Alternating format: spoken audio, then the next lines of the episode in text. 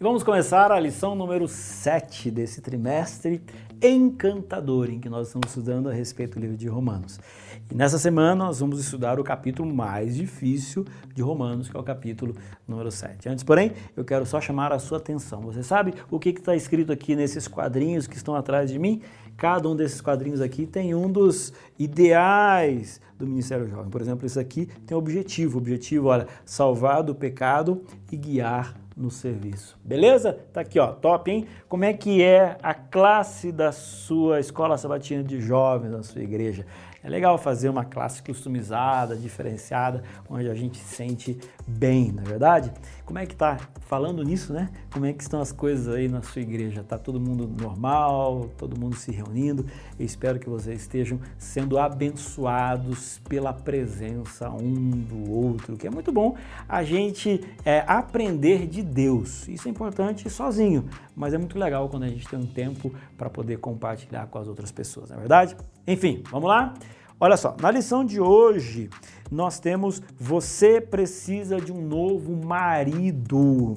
Cara do céu, que analogia que Paulo resolveu fazer aqui. Então, olha só, primeiro, a gente precisa entender que o que Paulo está fazendo aqui é uma, é uma comparação, é um exemplo, é uma analogia. E como toda analogia, sempre fica uma questão que não se aplica totalmente, mas a gente vai entender o conceito por trás daquilo que Paulo está falando aqui. Então veja, Paulo faz uma afirmação que, de novo, não é o tema central do capítulo, do assunto, mas vale como dica do que é que a gente precisa entender sobre o assunto de casamento. Segundo ele, quando uma pessoa se casa, o casamento é para toda a vida. Então, quando você se casa, só existe separação quando uma dessas pessoas morre. Eu sei que hoje em dia tem um monte de gente que não acredita mais nisso, tem um monte de gente que fala que a lei A, a lei B, a lei C pode dar autorização, ok, a lei pode falar, mas a Bíblia ela tem as suas leis. E a lei da Bíblia diz que casamento é para toda a vida. É por isso que você que está solteiro, você tem que ter a direção de Deus, é joelho no chão, orando para que Deus possa dirigir a sua vida para que você tenha um casamento feliz para toda a vida. E aí, quando é que a pessoa ela está livre para ter um novo casamento? Ela está livre para ter um novo casamento quando a pessoa morre. Aí você pode ter um novo casamento. Então, o que, que ele vem falando aqui? Ele vem falando o seguinte: que em vida, nós estamos casados com a lei. E nessa relação, quem é quem? Nós somos a mulher e a lei é o homem.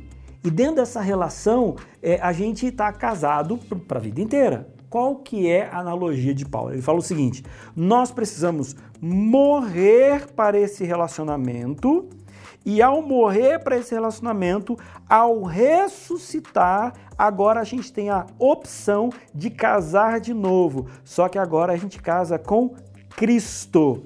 E esse casamento agora é o casamento que nos traz liberdade. Você está entendendo? Então veja, quando a gente olha para essa analogia, não é a lei que morre, nós é que morremos. Só que tem um negócio muito interessante aqui.